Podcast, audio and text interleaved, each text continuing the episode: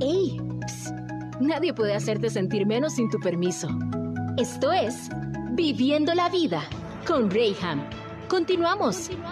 Somos la Radio Grande de Coahuila. Mis queridos, estamos en Viviendo la Vida. Gracias por estar aquí con nosotros. Y este, tengo muy, muy buenas noticias. Está conmigo mi querido Javier Nava. Él es sommelier y viene para darnos muy buenas noticias porque ya estamos muy próximos de esto que es el Festival del Vino, organizado por Casa del Vino, ¿verdad? Bienvenido, ¿cómo estás? Rey, muy buen día, pues encantado de estar aquí en tu programa y con tu público. Oye, pues con la novedad, y esto me puede encantar porque a veces malinterpretamos el, el la cultura de poder incluir el vino como parte de nuestros alimentos. Ojo, estamos tan acostumbrados o culturizados que la comida la acompañamos normalmente con este refresco de cola que no puede faltar en ninguna mesa, pero decimos, híjole, ya siendo honestos, sin hablar mal del producto, pues la verdad no es lo más recomendable. Cuando el vino se convierte en parte de alimento, proporcionando inclusive nutrientes y cosas que necesita nuestro organismo.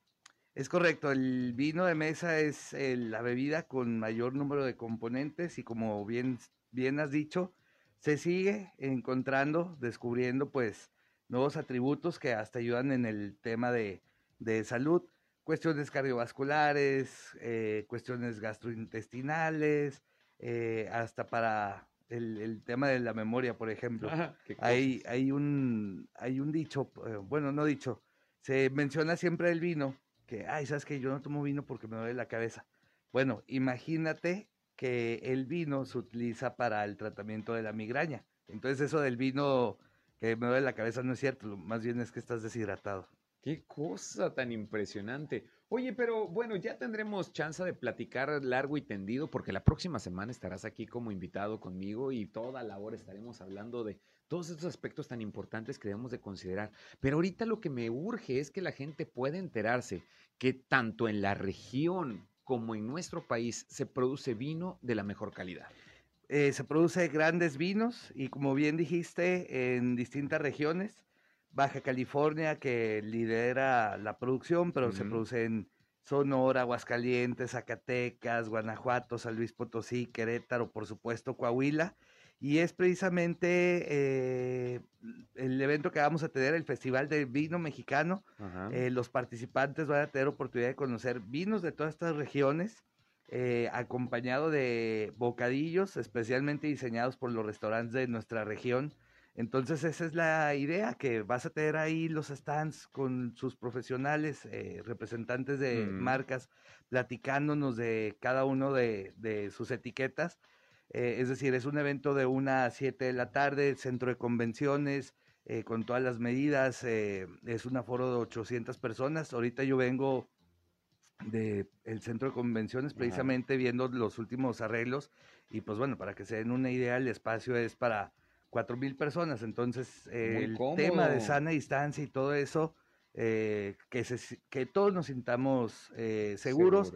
Vamos a tener el, el pisado de uva, eh, música en oh, vivo, van a venir los matachines, es decir, darle ese ambiente de, vendimia.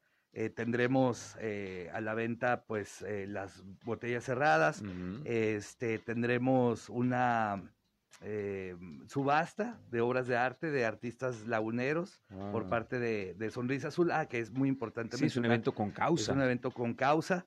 Entonces ellos llevan distintos artículos, distintas obras de arte. Eh, llevan una guitarra firmada por Alejandro Sanz para. Órale. Entonces va a estar también buena la, subasta. Este, vamos a tener rifa este, de distintos productos, de vino, de carne, este, hasta una estancia en un hotel en, Arteaga, que es de gambling, eh, ahí eh, que se está poniendo de sí, moda esta cultura que se está creando ahora, muy sí, padre. Y entonces, pues, vas a aprender, disfrutar y ayudar.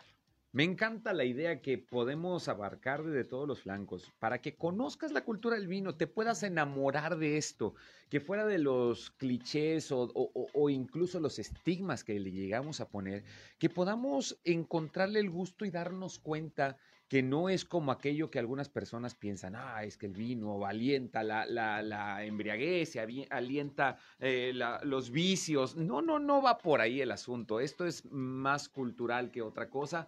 Podemos conocerlo, para entonces poder emitir nuestra opinión. Podemos degustarlo también para poder eh, eh, conocer no solamente de palabras, sino decir, ok, mira con esta carne, con estos mariscos, con esto, ¿qué tal este vino? ¿Qué tal este espumoso? Híjole, toda una experiencia que se va a vivir este próximo 7, ¿verdad? Sábado 7, Centro de Convenciones, de 1 a 7 de la tarde. Los boletos ya se encuentran en boletea.com. Eh, por ocasión especial, eh, también están a la venta en Casa del Vino, eh, sucursal Independencia, Casa del Vino Miguel Alemán para todo, toda la gente Muy accesible para todos, claro. Exacto. Y este, y pues ya estamos en los últimos boletos, saben que hay cupo limitado. Sí. Y este, y pues bueno, eh, sale mejor ahorita comprarlos que el día de, del evento. Definitivamente. Oye, ya estamos hablando de cultura. Como mexicanos, ¿ah? ¿Cómo dejamos todo al último? Al último, sí. y luego ya nos pasa de que queremos comprar y ya no va a haber boletos. No queden fuera, por favor. Entra desde este momento ahí en tu computadora, en tu dispositivo, www.boletea.com, adquiere tus boletos. Solamente 800 lugares. Este evento es solo para adultos es un evento con causa, va a haber música en vivo, vamos a tener degustaciones, vamos a tener venta de vinos, la exposición de diferentes casas vinícolas en, el país, pero sobre todo obviamente resaltando el vino de nuestra región, que también está a un nivel competitivo. Ya hablaremos un poquito más de esto en, en una próxima ocasión, pero no te pierdas la oportunidad de disfrutar del Festival del Vino este próximo sábado 7 de agosto a partir de la 1 de la tarde hasta las 7 en el centro de convenciones, en el nuevo centro de convenciones de aquí de Torreón. Vale la pena mencionar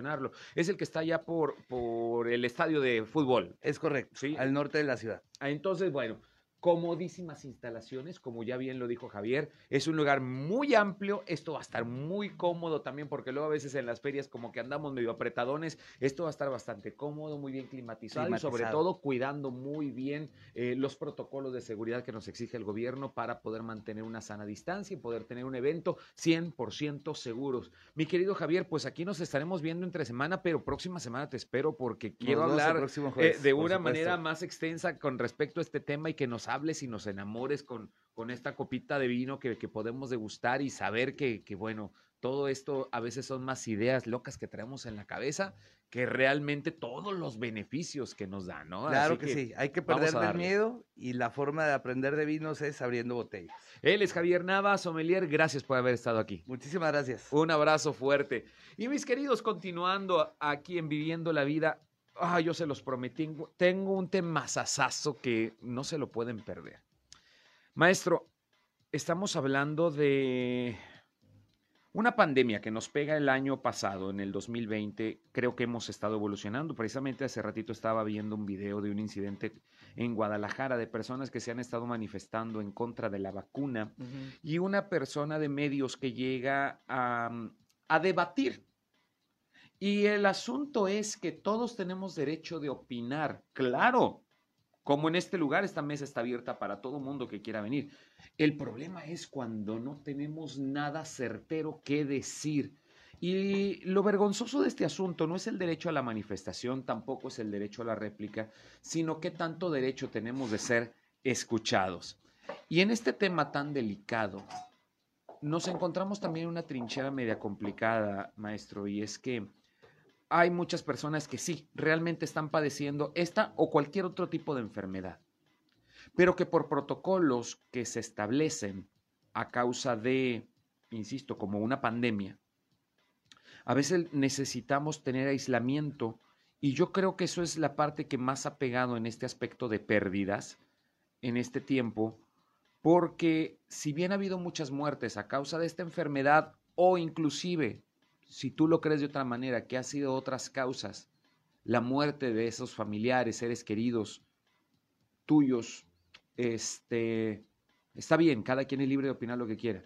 Lo que sí es un hecho es que por cierto diagnóstico previamente al deceso de la persona, se tuvo un aislamiento.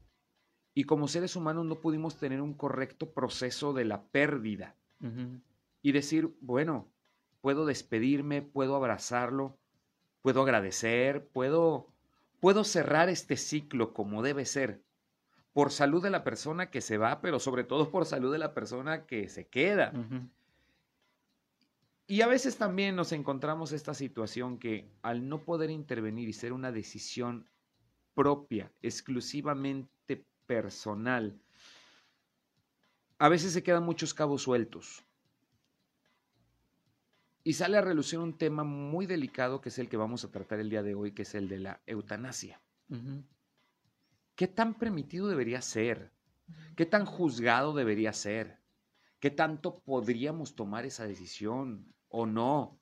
Y desde todos los aspectos, legalmente, este, espiritualmente, de una forma consciente. Hay personas que viven procesos bastante dolorosos, en tratamientos muy dolorosos, muy largos, y finalmente se termina perdiendo la batalla. Y cada quien es libre de pelear hasta el round que quieras. Sin embargo, también hay veces donde tú dices, quiero ya tirar la toalla y el mismo entrenador te dice, no, todavía puedes. Está bien, creo que sí puedo, pero ¿qué tanto es egoísmo y qué tanto es razón? ¿Qué tanto, qué tanto es tantito? Dicen por ahí. Él es el maestro Mario Carrillo. Bienvenido a estos micrófonos. Gracias por estar aquí. Muchas gracias por la invitación. Como siempre, es un placer estar aquí contigo y con tu público. Y pues sí, ciertamente, bueno, todo lo que comentas en torno a lo que hemos vivido con la pandemia, la situación de, de la, la, forma en que están muriendo las personas en los hospitales, alejados de, de, sus familias. Sin embargo, fíjate que, bueno, yo creo que aquí habría, habría que ver, porque pues ahorita se agrava porque son muchas personas, pero ¿cuántas personas no mueren realmente así en un hospital? teniendo los familiares la oportunidad de estar, digo, sí, o sea, hay muchas situaciones que decimos, híjole, ahora sí que desde, como decimos en la tanatología del siglo XXI, no es lo que me pasa, sino la forma en la que veo las cosas que me mm, están pasando, ¿verdad? Pero este, es complicado y muchas veces, o lo que estamos viendo en las sesiones de apoyo tanatológico, es ese gran sentimiento de culpa que queda en el aspecto de pude haber hecho algo más o pude haber hecho algo diferente, ¿verdad? Que es esta parte que a veces viene a complicar las situaciones y el hecho de, de no poderme despedir de la persona cuando siempre decimos, es que hay que despedirnos siempre pensando en que tal vez hoy sea la última vez que te vea, o sea, al margen de que estés enfermo o no, Claro. Que estés en una situación grave o no, porque la muerte va a llegar en el momento que tenga que llegar y como tenga que llegar, y que puede ser hoy, ¿no? Como ahora que, que, está preparando un ensayo de, de, una de las materias de mi maestría, ¿no? Dice eh, un, un, autor, dice, hoy es un buen día para vivir, pero ¿por qué no pensar que también puede ser un buen día para morir? Qué difícil, ¿no? Pero es una realidad. ¿verdad? Es una realidad y el doctor, eh, el doctor Raúl Carrillo, él dice, ¿verdad? Por eso es importante vivir el último día como si hoy, el, el día a día como si fuera el último, pero se nos falta agregarle, yo creo ya lo había comentado aquí contigo, puede ser hoy, hoy le puedo a ti, ¿verdad? Y, y, aquí en relación a, a, lo que dices de la eutanasia, pues realmente es un tema que tiene muchas aristas. Sí. Es un tema muy complicado porque aparte de que tiene que ver con derechos humanos, de que tiene que ver con cuestiones éticas, bioéticas, morales, espirituales, sociales y legales, ¿verdad? Entonces es un tema que tiene muchos... Claro, muchos perspectivas. perspectivas y muchos puntos de vista y posesiones diferentes, ¿no? Porque desde la antigüedad, desde la historia de, la medicina, ¿no? Ya eh, en los primeros médicos, en los griegos, ¿no? Este, eh, Hipócrates, y los pensadores de aquel tiempo, había un grupo que estaba a favor de terminar con la vida cuando la vida ya, la gente tenía una enfermedad que ya no tenía cura, ¿verdad? Entonces esa gente tiene derecho a, morir cuando lo decida y no continuar con el proceso de la enfermedad. Sin embargo, había otra, otro grupo, ¿no? Que entre ellos estaba Hipócrates, ¿no? Que decía, no, o sea, no podemos matar a la gente porque tenga una enfermedad. O sea, la gente, ni el médico está para eso, ¿verdad? O sea, el médico está para preservar la vida y dentro de las cuestiones que hasta la fecha está, ¿no? El, juramento hipocrático que hace el médico, ¿no? En donde dice, nunca voy a hacer algo en contra de la vida de alguien. Claro. Y ni mucho menos ni sugerir siquiera e, esta parte. Entonces, hay esta controversia de la eutanasia es buena o es mala, o es, es, es bueno permitirla o no. Aunque bueno, legalmente en México no está prohibida. Exactamente, está prohibido. Sin embargo, ¿qué tan... Eh, esta legislatura no sé qué tan correcta es o qué tan, eh, qué tan ah, en contra inclusive de la voluntad humana podría estar. Yo quisiera recibir tus comentarios, 87 17 13 88 67. Déjanos ahí tu mensaje de voz o nota de WhatsApp. Puedes también ponerte en contacto a través de nuestra transmisión en Facebook. Eh, estamos transmitiendo esta entrevista a través de nuestra página región 103.5 Laguna. Lo puedes ver también en mi página personal como Reyham en Facebook. Y dejar ahí tus comentarios. Se comunica la señora este, Teresa Guerrero y nos dice que como seres humanos no tenemos la libertad de decidir, solamente Dios puede decir el día que nacemos y el día que morimos. También por aquí se reporta Cristina Ávila y nos dice que no podemos tomar libertad sobre nuestra vida. El decidir el día que morimos se llama suicidio. Híjole, son opiniones y agradezco tus opiniones. Espero más comentarios. Márcame, déjame tu mensaje Mientras vamos un pequeño corte comercial y volvemos. Esto es Viviendo la Vida. Eso, eso, es definitivo en diferentes momentos y en diferentes circunstancias. Claro. Pero ¿qué cuando los involucrados en esta historia estamos pasando por un proceso ajeno a nosotros? Todo el mundo estamos expuestos a podernos enfermar, siendo la persona más saludable del mundo o siendo la persona con los peores hábitos del mundo. Todos nos enfermamos, todo mundo podemos pasar por una crisis, por un descuido y nos atropellaron, podemos pasar por diferentes circunstancias ajenas a nosotros, ¿ok?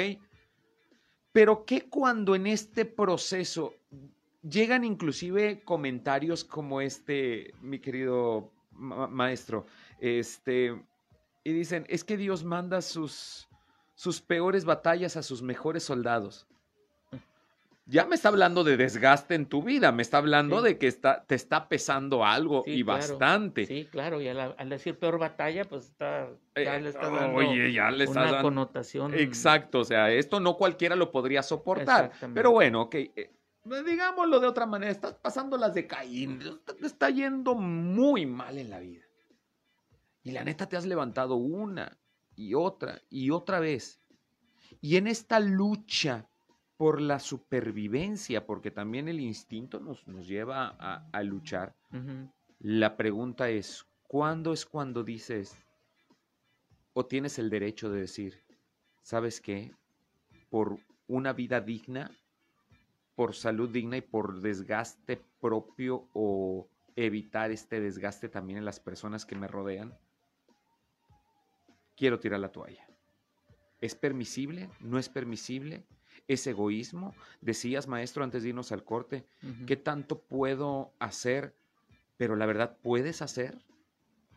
Porque una cosa es la intención y otra cosa es la realidad en que tanto te puedes involucrar. Claro.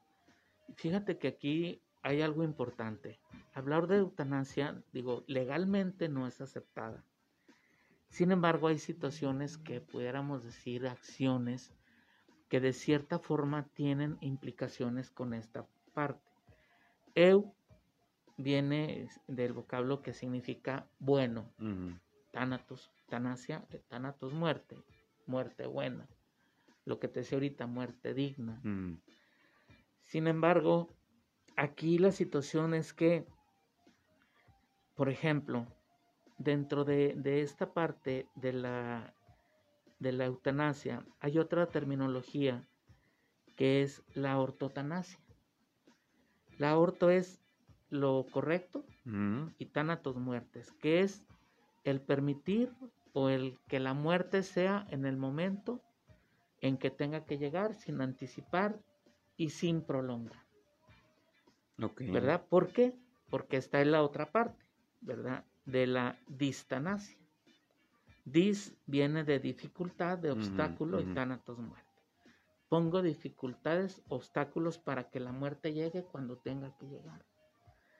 Y te digo que aquí, en cuestión de conceptos, hay acciones, ¿no? Que por ejemplo, un acto, o sea, cualquier acto que impida mi muerte en el momento, pasaría a ser distanasia. Que en la distanasia hay actos, bueno, que, que se hacen, ¿verdad? Porque ahora se conocen o porque hay formas, ¿no? De, de hacerlo. Por ejemplo, una resucitación cardiopulmonar, ¿no? O sea, cuando el paciente cae en paro y vamos a sacarlo. Eso ya es un acto de distanasia. Ujú, Porque el paciente, en el momento en que cae en paro, es muerte. ¿verdad? O ya, Ya.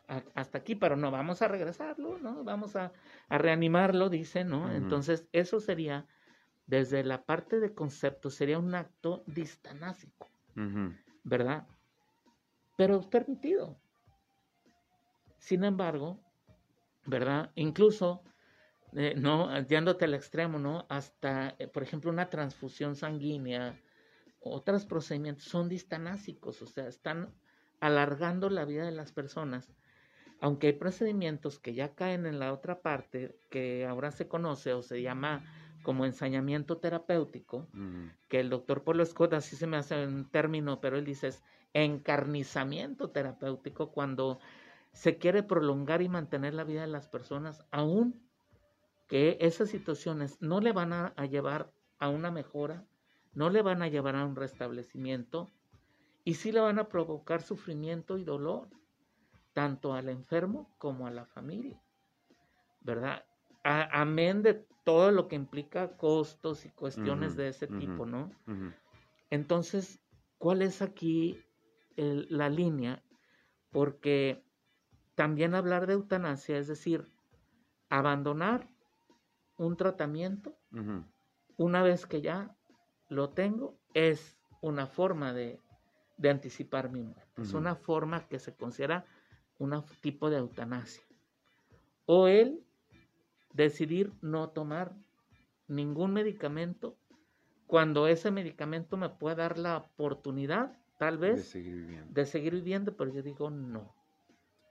¿verdad? ¿Por qué? Porque no quiero enfrentarme a algo que probablemente me va a provocar ese sufrimiento. Ahora, como dicen, la parte de que la eutanasia es un suicidio, también ahí hay una situación controversial Sí. Porque habría que ver, porque también entonces puede ser que cuando hay dos, hay eutanasia pasiva y activa. ¿no? Y en la activa es cuando la persona hace algo para quitarse la vida, pero estamos hablando que es en casos de enfermedad, ¿verdad? Que en el suicidio muchas veces la enfermedad es inexistente, o sea, es la imposibilidad de querer, de, de pen- o lo que pienso en cuanto que no es posible que yo soporte la vida que estoy llevando, que, tiene, que no tiene que ver con la enfermedad. Por eso te digo que aquí hay eh, límites así muy, sí. muy sutiles, ¿no? Wow. Entonces, y, y entonces podemos decir, bueno, en donde se hace la, la, la eutanasia asistida, en donde dice, mira, yo no te lo voy a poner, pero aquí te dejo el, el medicamento que te vas a poner. Le estoy facilitando los medios para. Pero vamos a suponer una persona que no se puede mover y necesita que alguien se lo aplique, ¿no? Ya ahí se dice, se le llama suicidio asistido. ¿verdad? Porque ya me están dando a mí o me están ayudando. Sí, Pero sí, sí, entonces, claro. el que hace la acción queda como homicida o cómo queda como buena gente. ¿Y qué tanto derecho tiene una persona a pedirle a otra que le ayude a terminar con su vida? ¿Sí me explico? O sea, ¿y, y qué tanto es esta parte de involucrar a alguien más en una decisión mía cuando yo no puedo hacerlo?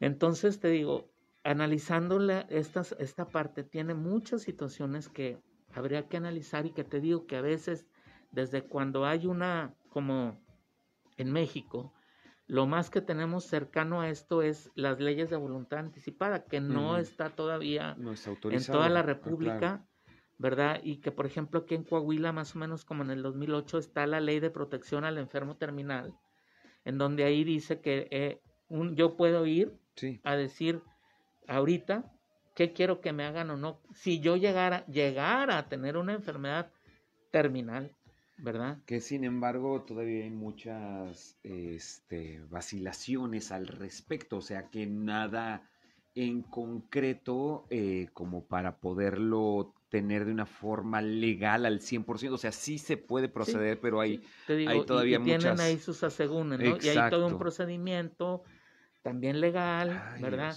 En donde, pero y luego viene la parte que, ok, yo dije que en un momento dado no me hagan ningún procedimiento para que mi vida se alargue, ¿verdad? que, y en el momento en que llegue, así, como sea, es lo que yo quiero, pero en un momento dado, el tomar, o sea, el respetar mi decisión, también qué dolor le puede implicar a la gente, ¿no? A mis seres queridos. Híjole, pues es su voluntad, pero ¿cómo me voy a quedar yo sabiendo que pude haber hecho malo? o sea, a final de cuentas, maestro, en, este asunto hay un tema también de responsabilidad personal. ¿A, qué voy con todo esto? Mm, como ministro de culto me ha tocado oficiar muchas ceremonias. Me encanta ir a celebrar bodas y 15 años, ¿verdad? Y darles la bendición y, y me encanta esa parte. Pero pues también está la otra cara de la moneda donde tengo que ir a oficiar ceremonias luctuosas. No me gusta nada esto, sin embargo, pues es parte de mi trabajo, de mi oficio y tengo que hacerlo. pero en, en este ejercicio me he dado cuenta que estas cosas no es para la persona que se fue. Este tipo de servicios es para las personas que quedan. Claro. A final de cuentas, quien ya se fue, está descansando, terminó ya su carrera, pongámoslo de esa manera. Sí. Eh, lo que busco yo dentro de estas ceremonias es tratar de, de, llegar a tocar el corazón y dar un poco de consuelo a las personas que quedan. Tanto en su primero o segundo círculo, amigos, cercanos, familiares, obviamente, eh, pero me doy cuenta entonces que muchas veces es un acto egoísta, no de la persona involucrada, sino de los que estamos en el primer círculo. Soy vecino de, un centro de, retiro, ay, qué bonito lo dije, de un asilo. soy soy vecino de un asilo de viejitos. Ay, Dios mío, supieras todo lo que escucho los gritos que escucho. Mm. Y hasta ahí le dejo. Pero, ¿qué tanto es válido? Porque ya son viejos y ya en mi casa no caben, porque ya es una carga, porque... Y ellos mismos, o sea, para empezar estoy en contra de mi voluntad en este lugar de retiro. Sí. No sé las condiciones, yo lo único que sé es que se escuchan gritos. Y no son de muertos, son de vivos. ¿Qué, tan, ¿Qué tanto derecho tengo yo, este primer círculo, de poder someter a la persona a este tipo de situaciones por el egoísmo de quererlo seguir teniendo conmigo, entre comillados, y no decidir sobre su propia vida? O sea, ay, es un tema muy complicado. Sí, es lo que te digo, sí es complicado, y más que complicado ¿verdad? Porque en esta situación, fíjate, por ejemplo, en el caso de la eutanasia, no dices es que ya no sufra, pero realmente a veces, como tú dices, los que no queremos sufrir somos los familiares, mm. ¿verdad? Y entonces en esta parte también puede ser que alguien pida, ¿no? Que ya no se le haga más al enfermo, que ya lo dejen, porque desde mi perspectiva yo sufro mm. y no me pongo a ver al enfermo a veces o a preguntarle, menos cuando está inconsciente, ¿no? Entonces, qué difícil esta parte, pero ¿qué pasa? Que que ahora, bueno, ya realmente, ¿no? La, la medicina en cuanto al dolor ha avanzado muchísimo. O sea, ya se puede muchas enfermedades transcurrir sin dolor que antes, eh, por ejemplo, había ciertos cánceres que eran tremendos, que todavía, pero, que ahora, bueno, ya hay formas de, tratarlos, de que, como decías hace rato, están dopados las 24-7, 24 pero están vivos y no tienen dolor. ¿verdad? Y entonces pero a la vez tampoco están disfrutando la vida. Pues sí, pero, pero hay gente que aún así, como tú decías, no quiere morirse. Y pues está en su derecho. Claro. ¿No? O sea, que tendremos que morirnos, claro, ¿verdad? Pero en esas circunstancias hay gente que, y por eso ves, que, que me hagan y que me den y que me pongan y que, oye, aunque me físicamente tenga estragos, pero yo quiero y deseo vivir como hay gente que, como dijiste ahorita, no, ya quiero tirar la toalla. Sí, está bien, pero ¿cómo la vas a tirar? O sea, ¿quieres dejar el medicamento? ¿Quieres dejar el tratamiento? De acuerdo, pero eso no implica mm. a esa persona abandonarla. Tenemos que cuidarla, quererla, permitirle que se exprese cuando así lo sea. Pero ¿qué pasa? Que nos da miedo enfrentar nos da miedo hablar, nos da miedo ahora sí que estar ahí, decirle a la persona qué necesitas, qué quieres que haga, exprésate, di, ¿sí me explico? Entonces, esa es la parte que a veces falta, ¿no? Y como dice, y que al final de cuentas, todo esto también tiene que ver con lo que aprendimos en la familia, ¿no? Dice la doctora Alejandra González en un artículo de la familia como educadora para la muerte, dice, es que el papel de la familia es cuidar, nutrir y proteger. Y entonces en la parte del cuidar dice, es en la familia en donde nosotros aprendemos a cuidarnos unos a otros. Y es la familia la que debe ser el, la responsable de los cuidados de sus integrantes hasta el último momento en el seno familiar. Sin embargo, la vida, sus complicaciones, sus eh, eh, la vida correteada, los avances. Qué difícil es hacernos cargo de un adulto mayor. Qué difícil es tener paciencia con un adulto mayor, ¿no? Como en el caso de que a veces, ¿no? Que mi madre nos cuenta la historia de siempre cada vez que vamos, ¿no? Y a veces como decir, ay, mamá, ya me lo dijiste, ¿verdad? Y me contó la historia de que ya no la sabemos. Sí, qué difícil, ¿verdad? Pero esa es la parte que nos tendríamos, yo creo, creo yo desde mi, desde mi punto de vista, eh, ser más reflexivos en esta parte, ¿no? Y, y, decir que sí es importante cuidarnos unos a otros en la medida de lo posible y que esa acción que aprendimos en familia, porque nuestros padres nos cuidaron, digo, a la mayoría. Yo creo que este tema sería de empatía, ¿no? Y de quitar el egoísmo propio.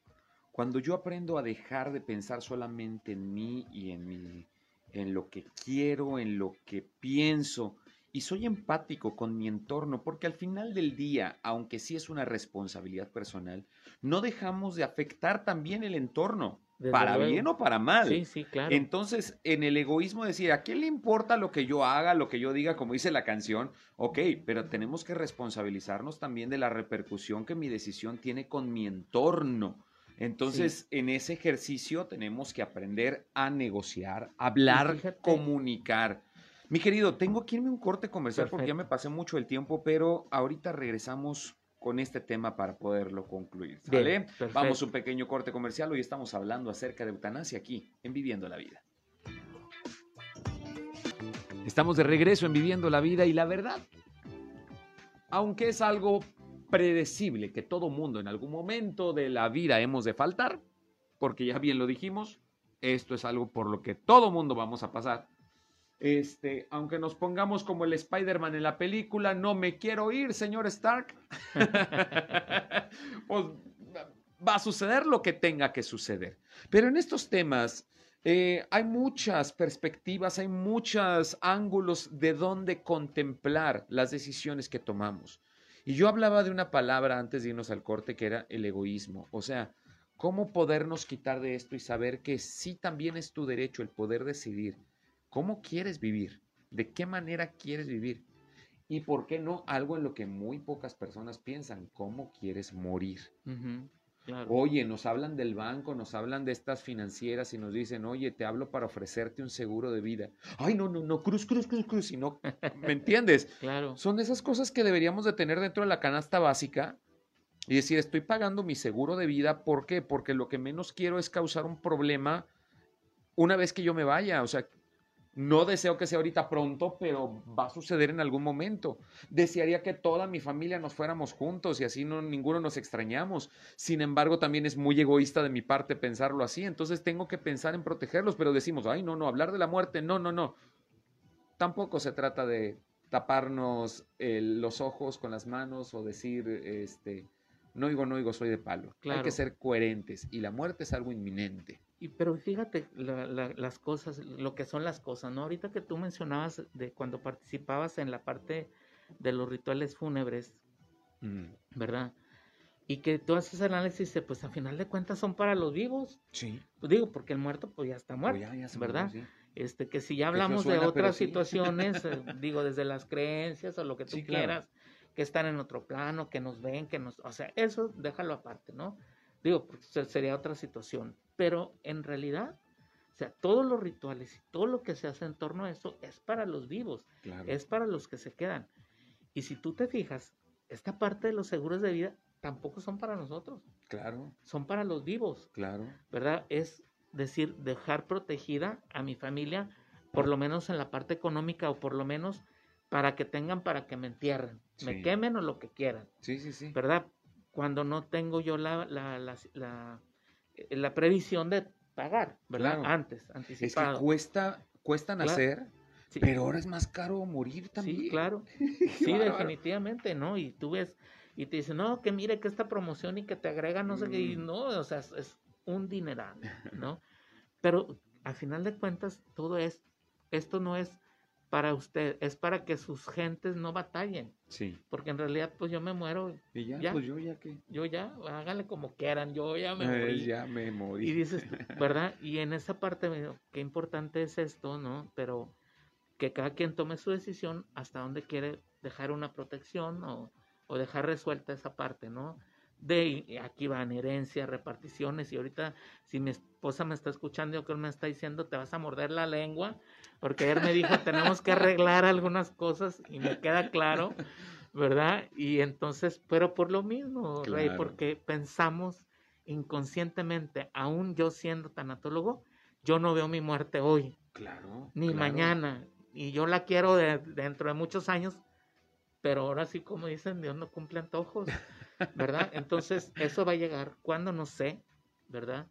Pero eh, es importante prever y es importante también dejar y de una desde una parte, ¿por qué no? No, también quitarle a la gente la responsabilidad de tomar decisiones que yo puedo tomar, que aunque ellos les duelan, pero aquí va también la otra parte, ¿no? De, de la eutanasia y, y la parte de, como ahorita decían, o dicen, es que cada quien tiene la libertad de, hacer con su vida lo que quiere.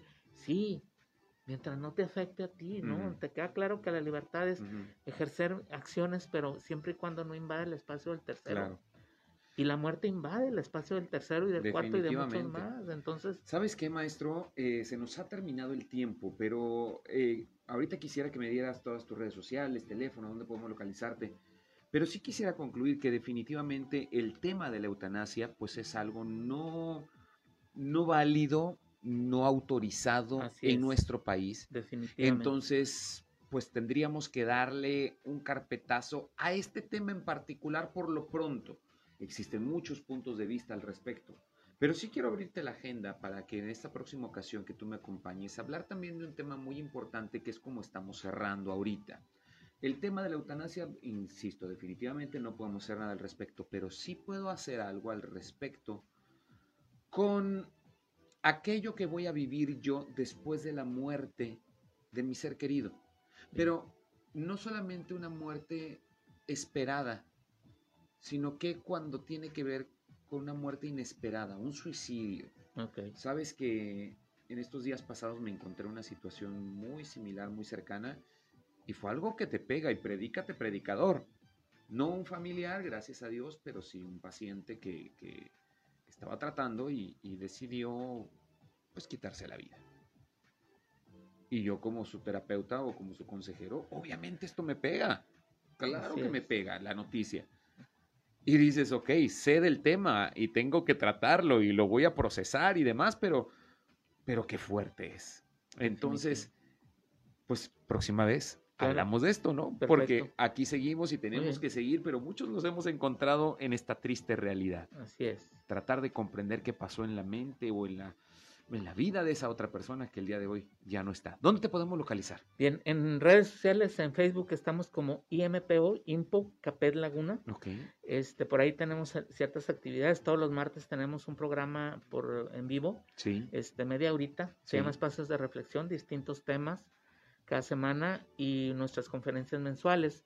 Al teléfono es el 8713-1476 para a citas si quieren por ahí ir a alguna sesión de, de intervención tanatológica o psicológica con gusto. Muchísimas gracias, maestro, por haber estado aquí. Un placer. Y a todos ustedes, gracias por su sintonía y preferencia. Es un tema muy delicado, hablar de la muerte no nos gusta. Sin embargo, en la vida tenemos que enfrentar pérdidas algunas veces. Y espero que te, estés preparado y que estés con los pies bien firmes para poder enfrentar esta difícil situación que todo mundo vamos a pasar. Y si algo te llegara a suceder o te llegara a faltar, puedes contar con la ayuda como el maestro Mario Carrillo que el día de hoy nos acompañó. Búscalo en las redes sociales. Ahí mismo encontrarás su información. Yo soy Reyham. Esto fue Viviendo la Vida. Dios te bendiga. Adiós.